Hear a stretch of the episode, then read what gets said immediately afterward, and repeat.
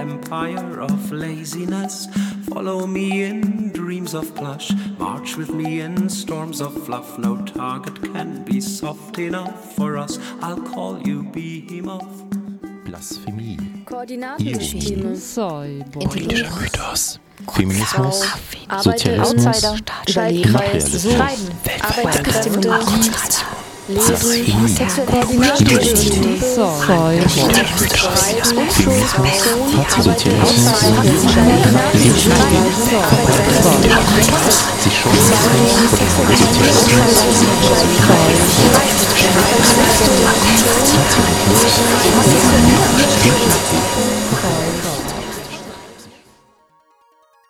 Plüsch streckt die Fasern aus. Liebe Plüschtiere und werte Companions an den Empfangsgeräten. Olaf Wachenhausen und seine Plüsch-GefährtInnen feierten am 29. Mai 2019 im Rahmen der Vorlesungsreihe Jenseits der Geschlechtergrenzen das erste öffentliche Ereignis der Plüsch-Theorie. Plüsch-Studies zu postmodernen Subjekten und ihren Erweiterungen. Olaf Wachenhausen war lange bei der AG Queer Studies aktiv und eröffnet hier eine wirklich neue Theoriebildung. Plüschfasern berühren poststrukturelle Fiktionen von Companion Species, ernsthaftem Spiel, Fantasie, Self, Care, Auseinandersetzungen um Class, Kommerz, Kitsch, Camp und Cuteness, widerständige Materialitäten und weiche Bezüglichkeit. Der Figur des Plüschtiers, wie auch flauschiger Bezogenheit, steckt dabei eine Ambiguität im Fell. Eine Ambiguität, die weder beliebig ist, noch sich einfach auflösen lässt. So bürstet eine offene Bezugnahme auf Flausch und Plüsch die hegemonialen Zuschreibungen und Abwertungen von Neurodiversität, Femininität und Ageism gegen den Strich, kann sie zart und machtsensibel zerruffeln. Olafs Plüschtheorie macht sich auf, diese Ambiguität und andere Bezogenheit zu erkunden und zu genießen. Schwebend zwischen der genauen Arbeit an den Figuren und Begriffen und einem ernsthaften Spiel mit ihnen, bringt Plüschtheorie die Bezüge zum Tanzen. Dazu das Abstract. Wie bei Harry's Cyborg scheinen auch bei Plüschtieren gewohnte Dichotomien nicht ganz zu passen. So beispielsweise die den meisten essentialistischen Ansätzen zugrunde liegenden von Subjekt und Objekt. Wir können unsere kuscheligen BegleiterInnen fürs Leben nicht guten Gewissens nur als Objekte bezeichnen, wissen aber, dass sie nicht unabhängig von unserer Subjektivität sind. Wir bilden sozusagen ihr Wirtsbewusstsein, wie es der Pionier der Plüschtieranalyse, Dr. Wood, so treffend formuliert. Doch leider behandelt die bisherige Forschung Plüschtiere ansonsten fast ausschließlich im Zusammenhang mit Kindern und erklärt das Phänomen der Niedlichkeit meist biologistisch weg, also als Kindchenschema. Somit können die transdisziplinären Plüschtier-Studies zunächst lediglich Schneisen in dieses neue Forschungsfeld schlagen, hoffend am Rande Erkenntnisse über Subjekttheorie, radikale Selfcare und möglicherweise sogar Gemeinschaftlichkeitsutopien zu finden. Plüschtiere werden gebeten, zu ihrem Vortrag ihre großen Trampler, Menschen und ähnliche mitzubringen.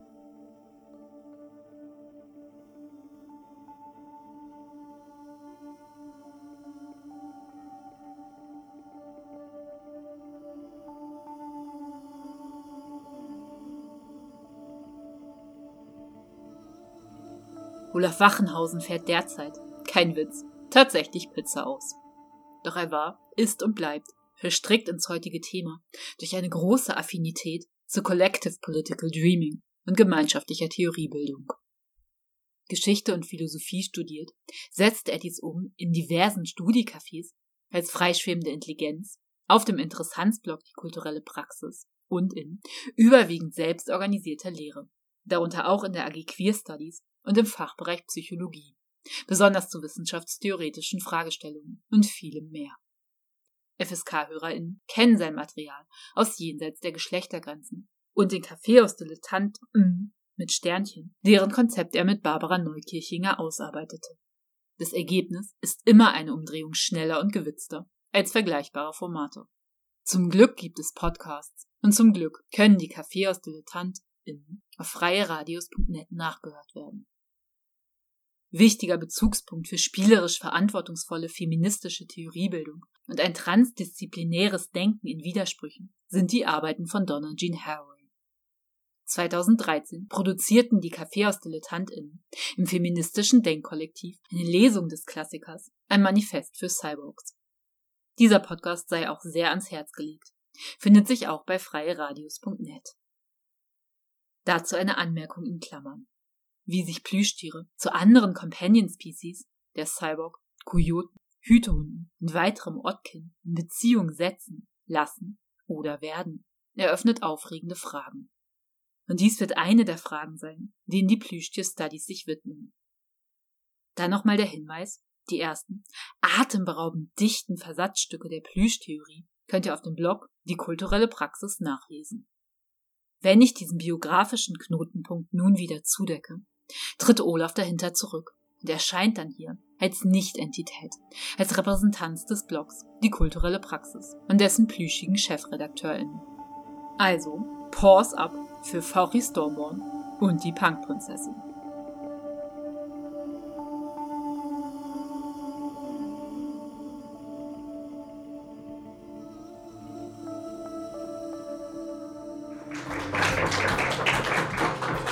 Ganz herzlichen Dank und von meiner Seite nochmal willkommen diesseits, jenseits und abseits der Geschlechtergrenzen. Wir sind mitten in einer Cuteness Revolution. Die Sprecher der drei Fragezeichen sind zusammen mit ihren Fans gealtert und füllen immer noch Stadien. Hello Kitty wird gefühlt eher von äh, Leuten über 30 getragen als von Kindern. Und vergessen wir nicht das Phänomen der Bronies, also dass die Serie My Little Pony Friendship is Magic vor allem eben auch männlich subjektivierten Leuten über 20 sehr stark rezipiert, sehr stark gemocht wird. Niedlichkeit siegt immer, würde ich dazu fast sagen. So wie Judith Butlers 90, äh, 1990er Hauptwerk Gender Trouble es darüber heißt, Gender Trouble was written in a gay bar, könnte ich sagen, dass ich jetzt sozusagen nur noch versuche, die Theorie zu der bestehenden Cuteness Revolution nachzuliefern. Und wir haben ja schon gesehen, äh, in der Hoffnung, dass das weiter gesponnen wird, dass es sich verbreitet, dass es sich wurzelmäßig fortsetzt. Insofern eben auch schön, dass wir alle hier sind sozusagen, dass wir sichtbar gemacht haben, dass es Plüschtierbegeisterte gibt, dass das nicht ein individuelles Hobby ist, sondern eine Bewegung. Die Bewegung, die aus einem Punkt eine Linie macht. Ich darf heute die kulturelle Praxis repräsentieren. Die Chefredaktion sitzt hier vorne und passt auf, dass ich nichts Falsches sage. Die kulturelle Praxis ist ein interessantes Blog, das äh, sich der Behandlung von philosophischen Beulen, äh, diskursiven Brüchen und dem orthopädischen Schreiben verschrieben hat. Hatten wir ja schon in der Einleitung kurz erwähnt. Die Idee dahinter war wirklich, kennt ihr das in einem Studierendencafé oder ähnlichem Kontext? Irgendjemand erzählt einen unglaublich fachnördigen Witz. Alle sehen sich dadurch äh, sozusagen berufen, noch eine Pointe draufzusetzen. Am Ende entsteht eine Story, ein Meme oder so etwas, das niemand alleine hingekriegt hätte. So etwas, das sind solche Momente der Gemeinschaftlichkeit, solche Momente der Selbstorganisation und eben Gemeinschaft ohne die beengenden Sachen von Gemeinschaft. Das ist das, was auch die kulturelle Praxis irgendwie versucht äh, hatte fortzusetzen. Also das ist äh, zunächst einmal nochmal die Gliederung mit dem Schatten jetzt äh, suboptimal zu lesen. Wir wollen erstmal einen Methodenteil machen, Konzepte, Resultate der Plüschtier-Studies äh, durchgehen und am Ende mit äh, einer Flausch, äh, mit dem Thema Flauschgemeinschaft enden. Falls hier GeldgeberInnen im Publikum sind, Plüschtier Studies sind ein transdisziplinärer Bereich, der so breit aufgestellt ist, dass, in Klammern auch mit seriöser Methodik, sich daraus praktisch eine Dissertationsfabrik bauen lässt. Der Witz an der Sache ist, wir haben sogar schon eine Location dafür ausge, äh, ausgesucht, nämlich 2025 ist die Kölbrandbrücke ja nicht mehr für den Straßenverkehr nutzbar. Von daher äh, böte sich das also sozusagen an, dort eine Uni äh, Universität einzurichten, schon an die, äh, an die Cyberpunk Bridge Trilogie von William Gibson denken, wo eben die Oakland Bay Bridge, nachdem sie für den Straßenverkehr nicht mehr geeignet ist, selbst organisiert, dezentral, nicht gesteuert sozusagen besetzt wird. Das wäre dann also die Köhlbrand-Uni, die Überblickswissen auf hohem Niveau vermittelt, äh, Inselbegabung fördert, ständig im Fluss ist.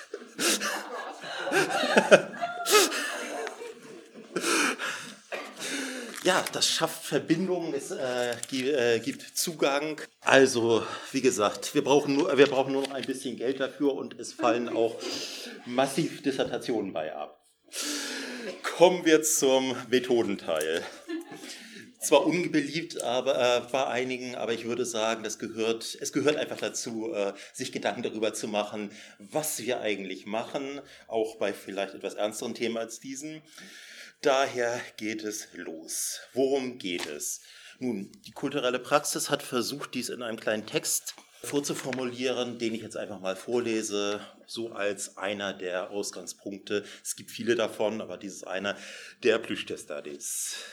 Plüschi-Theorie 1. Wozu Plüschis? Nein, diese Plüschtierreihe ist weder für noch über Kinder. Wie es um unsere eigene geistige Reife steht, sei mal dahingestellt. Der Autor, die Autorin ist tot, es lebe der Text.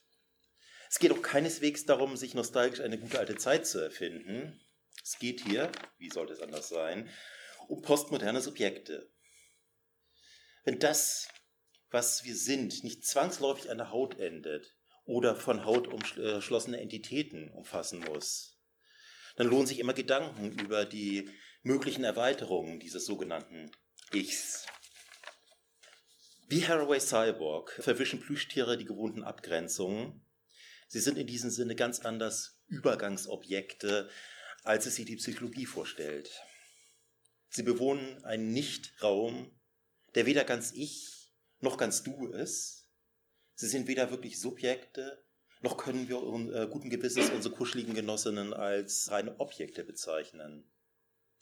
Jenseits der gewohnten Kategorien entsteht Interessantes. So können Plüschtiere lebenslange BegleiterInnen sein, damit eine Kontinuität zwischen den vielen Personen, die wir waren, herstellen. So können wir erleben, wie extrem vielseitig ein an sich unbewegliches Plüschtier ist. So kann ein aussagekräftiges Plüschtierbild, kurz Plüschi, äh, Empathie mit Teilen von uns ausdrücken, die wir zuvor gar nicht bewusst wahrgenommen haben. Und damit für sich und für andere mehr oder anderes selbst erschließen. So können und wollen wir hier erleben, wie ein Plüschtier in unserer Fantasie ein Eigenleben entwickelt. Wenn das zu abstrakt ist, lasst euch von den Bildern belustigen. Auch als Dekoobjekte, die nichts weiter als schön sein wollen, lassen sich Plüschtiere einsetzen. Niedlichkeit siegt immer. Holen wir uns also keine philosophischen Bollen an der Überlegung, ob die Möglichkeiten im Subjekt oder Objekt liegen. Der Blick bildet nie nur ab, er lässt doch etwas entstehen. Lassen wir uns darauf ein das war jetzt schon mal ziemlich dicht. Ich versuche das noch auch, auch noch ein wenig aufzudröseln. Also, versuchen wir es mal von der anderen Seite. Was nehmen wir heute nicht rein? Wie gesagt, dieses Thema, äh, dieser interdisziplinäre Bereich ist so breit, dass wir äh, ganze Dissertationen mitfüllen wollen. Entsprechend kann ich heute nur sozusagen Schneisen in, den, in das neue Gebiet schlagen. Bewusst ausgeklammert in der Theoriebildung habe ich jetzt erstmal Kinder, Furries bzw. Sexualität und Puppen Japan und Kunstavantgarde äh, wird jetzt auch nicht vorkommen. Also wir wollen zwar abgehobene Theorien, aber die Plüschis von unten. Ich glaube, ich mache mal eine Abschweifung dazu. Ja, ich mache eine Abschweifung dazu. Also äh, die Frage nach dem Ausgangspunkt äh, der Plüschtier-Studies oder nach den Ausgangspunkten der Plüschtier-Studies, äh, müssen wir ja sagen, ist, ist ja sowieso ein extrem komplizierter. Also zunächst einmal, aus welcher Sicht schreiben wir das? Ähm, wenn wir jetzt äh, das Ganze aus der Sicht der großen Trampler schreiben, können wir sagen, Spielzeuge sind äh, so alt, mindestens so alt wie die Menschheit, wenn nicht älter. Also 100.000, 150.000 Jahre, das schwebt alles an Daten rum. Das Problem ist, Stoff, gefüllte Stoffreste sind archäologisch äh, nicht wirklich nachzuweisen. Also sind wir da auf indirekt und äh, vor dem Cultural Turn galten solche Alltagsphänomene halt als zu unwichtig, um darüber zu schreiben. Deswegen würde ich jetzt erstens halt Puppen ausklammern und zweitens als Ausgangspunkt sozusagen moderne Plüschtiere oder Plüschtiere als Kinder oder Nachkommen der Moderne sozusagen untersuchen. Das geht zum einen in die Richtung, Wir haben zwar Bilder, die wir als niedlich cute äh, beschreiben können, schon, schon äh, über die Geschichte nachweisbar, nur wirkliche künstlerische Optimierung auf so etwas wie Cuteness ist ein extrem äh, junges Phänomen. Also wirklich gezielt künstlerisch äh, Niedlichkeit äh, herbeizuführen, finden wir erst, und eben auch die Bildsprache der Niedlichkeit, die wir heute kennen, finden wir halt erst im 20. Jahrhundert. Dann halt die in Anführungsstrichen Ursprungsgeschichte, das ist ja immer, wir können nur Ausgangspunkte, keine Ursprünge angeben, wenn wir nicht gerade 150.000 Jahre zurückgehen wollen, wäre dann halt auch die Firma Steif und ihre, sagen wir, eigene Mythenbildung. Als das also äh, so als eines der frühen modernen Plüschtiere gilt, dass Margarete Steif beim Herstellen für Kleidung und äh, ähnliche, äh, ähnliche Waren einen Nadelkissen-Elefanten hergestellt hat, der sich dann plötzlich als, Spiel, äh, als Spielzeug verkauft, das Ende des 19. Jahrhunderts. Einsatz. Genau 1902 hat dann ihr Neffe Richard Steif ein Teddybär, also beziehungsweise einen Plüschbären mit beweglichen Armen entwickelt. Gleichzeitig, eben genau November 1902, gab es in den USA so eine Geschichte, dass der Präsident Theodore Roosevelt auf der Jagd kein Glück hatte und äh, ihm ein angebundener Bär präsentiert wurde als ja äh, Jagdtrophäe und er sich geweigert hat, den, äh, den zu erschießen. Klammer, er wurde dann auf Theodore Roosevelts äh, Anweisung trotzdem ermordet, aber das passt nicht in die schöne Geschichte rein. Ähm, das breitete sich dann über diverse Zeitungen und diverse Zeitungskarikaturen. Äh, bei jeder wurde dann der Bär sozusagen cuter als Teddy's Bear aus, woraufhin der Händler Morris Mitchum ein Plüschtier namens Teddy, der erst Teddy's Bär, später Teddybär, mit Rücksprache Herbert Roosevelt in New York verkaufte, damit auch eine äh, mittlerweile nicht mehr existierende äh, Spielzeugherstellung aufbaute. Also wir sehen, entweder hat eine Seite von der anderen sozusagen plagiiert oder wir haben eine Co-Evolution des Teddybären, als dass dieser Name Teddybär dann später auch von Steif übernommen wurde. Und die Steif-Version ist, dass sich der Teddybär über eine Leipziger Spielwarenmesse in die USA verbreitet hat. Also Fazit eben, 1902 das Jahr des Teddybären. Erstens und zweitens hätten wir so strenges Wachen über das Copyright, wie es jetzt teilweise diskutiert wäre, wäre dieser Urknall des Plüschtiers sozusagen äh, kaum möglich gewesen. Kommen wir mal zurück zum Forschungsstand, so schön diese Abschweifung war. Der Witz ist nämlich, wenn wir beispielsweise in der Psychologie gucken, was haben wir da zum Thema Plüschtiere? Dann finden wir was zum Thema Entwicklungspsychologie und finden wir eventuell noch etwas zu Kindertherapie, aber sagen wir eine weitergehende Subjekttheorie, wie wir es hier anstreben, oder überhaupt was zu der These, äh, was ist mit dem Subjekt-Objekt-Status von Plüschtieren, was ist mit äh, Plüschtiere für Erwachsene oder so etwas. Da werden wir auf jeden Fall nicht fündig. Sozusagen Ausnahmen kommen später, der gute Dr. Wood, aber wir äh, brauchen ja noch etwas äh, Spannungsvorlauf dafür. Kommen wir einfach mal dann weiter zu den Begriffsklärungen. Also ich benutze jetzt erstmal den Begriff Plüschtiere, weil mir sozusagen bislang noch nichts Besseres eingefallen ist. Also ob Plüschtiere, Stofftiere, äh, Kuscheltiere, Capri-Toys. Was nun der beste Begriff wäre oder ob wir uns einen neuen sozusagen entwickeln müsste, wäre ein weiteres Desiderat der Plüschtier-Studies. Ich benutze das jetzt einfach konsequent, dass ich dann sozusagen mit Suchen und Ersetzen das dann später korrigieren kann, falls wir was Besseres finden. Dann der Begriff Plüschis, wie angedeutet, äh, Plüschi von Selfie ist der Begriff für Plüschtierbilder, also auch nicht zu verwechseln jetzt die beiden oberen.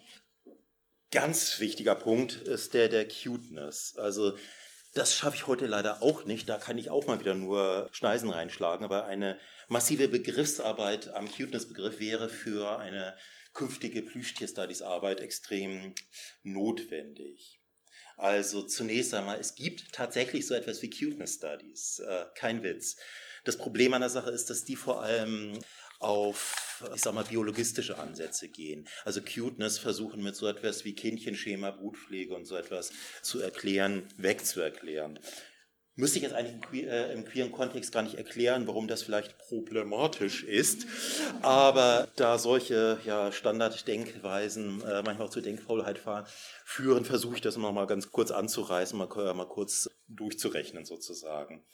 Also zunächst einmal haben wir da natürlich die, äh, die Zirkelgefahr. Also, dass wir eine Annahme wie beispielsweise die Annahme von Zweigeschlechtlichkeit oder die Annahme von einer äh, ewigen Cuteness, hätte ich fast gesagt, biologischen Cuteness reinstecken und die dann merkwürdigerweise durch die Forschung dann wieder rauskriegen. Bei sogenannten biologischen Sachen ist es äh, ja auch noch so, dass das Biologische gleichgesetzt wird mit dem Natürlichen, mit dem Ursprünglichen. Also beliebte Denkfehler. Gerade deswegen ist Haraway halt auch so eine der Leute, die hier, äh, die hier ganz hilfreich die hier ganz hilfreich sind, als dass sie äh, ihren Abschluss in Zoologie gemacht hat, aber später eben auch die Geschichtlichkeit und letztlich Fragilität unter anderem auch biologischen Wissens rausgestellt hat, ohne dabei sozusagen Biologie oder wissenschaftsfeindlich zu werden. Also die Geschichtlichkeit von biologischem Wissen oder äh, wie sie es formuliert, Nature Cultures, also die Verflochtenheit von Natur, von Natur und Kultur, die wir sozusagen nicht mehr wirklich auseinanderkriegen, wäre so einer der Punkte, ähm, dem wir das angehen könnten. Ziel der Plüschtierstudies ist es dann auch noch einen weiteren Zirkel sozusagen zu dekonstruieren oder zu zerschlagen, je nachdem wie radikal wir sind, nämlich den Niedlichkeit, Kindlichkeit und Unschuld. Wie gesagt, Kinder, Kindlichkeit lasse ich jetzt ganz weg. Unschuld, äh, als das äh, im Cyborg-Manifest meint, äh, Cyborgs are completely without innocence. Diese Vorstellung von einer Ursprünglichkeit und die Vorstellung von einer daraus erwachsenen Unschuld können wir sozusagen aus Cyborg-Sicht, also wenn wir immer schon in der Mitte sind, sozusagen, äh, nicht mehr aufrechterhalten, als dass diese nicht Unschuldigkeit sozusagen schon Existenzbedingung des Cyborgs, der Cyborg ist. Weiterer Punkt der Kritik hier an rein biologistischen Ansätzen wäre so ein Umzu, wie es jetzt in die Cuteness immer reingebracht wird, ist, wenn wir genauer anschauen, gar nicht mal so einfach, wie wir denken. Also gibt eine schöne Dissertationsarbeit aus dröger analytischen Philosophie von Georg Töpfer, wo er diverse Theorien zum biologischen Funktionsbegriff durchdekliniert. Und wir merken, wie auch immer wir versuchen es zu fassen, es ist kein einfach, keine einfache Übersetzung von umzu auf Kausalbegriffe. Da ist massive, massive Arbeit, äh, da knirscht es definitiv gewaltig im Gebälk mal so zu sagen, wenn wir genauer hingucken, wenn wir die Begriffe ernst nehmen. Das ist ja immer auch so ein Problem biologistischer Ansätze, dass wir von oben drauf gucken und sagen, wird schon irgendwie, muss schon irgendwie hinhauen. Vielleicht dann doch noch mal ein bisschen genauer gucken. Wie erwähnt, äh, was als cute gelesen wird, ist auch hochkulturspezifisch, womit äh, alleine rein biologistische Erklärungen schon äh, nicht mehr ausreichen um jetzt einen positiven Cuteness-Begriff zu prägen. Also die Wikimedia Cuteness Association, ja, das gibt es wirklich. Die Wikimedia Foundation hat eine Cuteness Association, zu der komme ich gleich nochmal konnte dort mit dem Vorstandsmitglied Percy Plush und seiner Sprecherin Claudia Gard sprechen. Die äh, wies darauf hin, dass der japanische Kawaii-Begriff im Gegensatz zu so etwas wie Cuteness und Niedlichkeit halt immer positiv konnotiert ist. Da wir da halt auch noch so ein bisschen kind, äh, Kinder drin haben, würde ich jetzt nicht nur rein auf Kawaii gehen, nur da schon mal Sachen sehen. Und Gard schlug vor, als vorläufige Definition von Cute Cuteness das Nicht-Bedrohliche zu nehmen. Wie gesagt, ob wir da noch jetzt einen anderen Begriff für erfinden oder nicht, das sei dahingestellt, aber ähm, das wäre dann sozusagen eher das vorläufige Ergebnis dieses Aspekts. Kommen wir zu sagen wir, der Hauptmethodik dieser Plüschtier-Studies, das Spiel. Das Spiel hat auch auf mehreren Ebenen. Also äh, Spielen mit Plüschtieren, unseren kuscheligen Companion sozusagen, auf der einen Ebene, aber eben auch mit Spiel mit Theorie über Plüschtiere. Wobei wir da schon wieder äh, an, wenn wir genauer hinsehen, in Schwierigkeiten geraten. Was meinen wir jetzt eigentlich mit Spiel? Also wenn ich jetzt nachschaue, komme ich plötzlich bei Gamification an, also dass in einigen Arten von Spielen, beispielsweise Computerspielen, übliche Belohnungs- oder unmittelbare Belohnungsmechanismen zur besseren Ausbeutbarkeit benutzt werden sollen. Das ist, glaube ich, nicht ganz, was ich meine. Oder der Klassiker der Homo Ludens, also wenn jetzt Schiller meint, dass alle urmenschlichen Fähigkeiten und Triebe äh, im Spiel zusammenkommen, oder äh, Reutzinger meint, dass die meisten Kulturtechniken sich sozusagen aus spielerischem eingespielt hätten, würde ich, würde ich dann wieder vor philosophischer Anthropologie warnen. Eben auch eigentlich kaum in queeren Kontext zu erklären, aber ich mache es trotzdem. dieses Problem, dass wenn wir eine Aussage, der Mensch ist, treffen, wir uns sozusagen einen Haufen von Historizität, Gewachsenheit und eben auch Möglichkeiten abschneiden, zum einen, zum anderen sozusagen auch immer das Gegenteil, das was, wenn nicht, hervorbringen. Also überhaupt mit einem Humanismus, mit einer Anthropologie, mit einem, der Mensch ist, sozusagen so etwas wie Entmenschlichung, sowas wie Nichtmenschen überhaupt erst konzeptuell ermöglichen. Das Interessante an dieser Suchbewegung sozusagen, kennt ihr das noch mit Lego beispielsweise, äh, mit Lego äh, zu spielen? Eine riesige Riesenkiste mit Lego und eins sucht das nächste Steinchen für das, was eins bauen will und rusch, rusch, rusch, wühlt in der Kiste rum. So ist dann sozusagen auch die Suchbewegung der, wieso ist er jetzt automatisch nach vorne gegangen? Er spielt. der Laptop spielt, aber das sei, oder die Rechnerin ist das ja noch fündig, werden wir beispielsweise bei Wittgenstein, was natürlich ungewohnt ist in der analytischen Philosophie, fündig werden für queere Sachen. Dieser benutzt nämlich in seinen philosophischen Untersuchungen Spiel als Beispiel für die sogenannte Begriffsfamilie. Also sagt, behaupte nicht, dass alle Spiele irgendwas gemeinsam haben, sondern schau. Oder du denkst an eine bestimmte Art von Spiel. Schauen wir uns nochmal die Unterschiede an. Also dass die verschiedenen Begriffe von Spiel gar keinen gemeinsamen Bedeutungskern haben müssen. Also wir da sozusagen eingrenzen, einengen können für unseren Spielbegriff. Zum anderen eben, äh, dass das auch konsequente Anwendung in wir, sowas wie Geschlechterforschung finden kann. Nämlich hier äh, von Daniel Lasti in ihrem neuen Buch Frauen der Novemberrevolution hatten Sie ja auch mal zu einem anderen Thema hier in der Vorlesung, Dort nutzt sie beispielsweise äh, dieses Bild von Wittgenstein. Wir wissen, dass die Stadt nicht immer da war und dass sie nicht immer da sein wird, wie bei Begriffen beispielsweise, dass sie auch veränderbar ist, sich verändert und würden trotzdem nicht sagen, dass sie jetzt von heute auf morgen verschwindet und eben würden daraus auch sehen, dass die sagen wir mal, Straßen, Gassen in der, äh, in der gewachsenen Innenstadt sehr verwinkelt sein können, während die geplanten Außenbezirke dann vielleicht dann doch etwas geradliniger, verständlicher, rationaler uns scheinen. Also mit ein bisschen Sprachphilosophie kommen wir durchaus weiter, sei es auch nur analytische. Gut, dann damit gehen wir halt über zu den positiven Versuchen, den Spielbegriff zu äh, fassen. Nietzsche beispielsweise würde wie Haraway diesen Move machen, Spiel und Ernst einander erstmal gegenüberzustellen und dann sozusagen zu vereinen, also beziehungsweise diesen Gegensatz abzubauen. Nietzsche bringt das auch noch mit Kunst, Schaffen und Vergehen und so etwas in äh, Verbindung. Das Interessante ist, dass sein Unschuldsbegriff in Bezug auf Spiel sich nicht auf Ursprünglichkeit, nicht auf Kindlichkeit bezieht, sondern auf so etwas äh, wie Amoralität. Also das Spiel ist amoralisch und deswegen unschuldig und nicht, weil es kindlich ist, äh, unschuldig.